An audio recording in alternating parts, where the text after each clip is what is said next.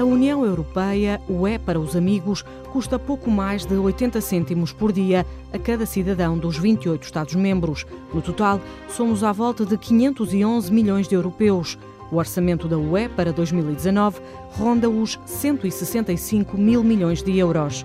Ora, dividindo esse valor por 511 milhões de pessoas, o resultado dá 322 euros. São 322 euros que, grosso modo, cada cidadão europeu contribui por ano para a União Europeia, o que dá menos de 1 euro por dia.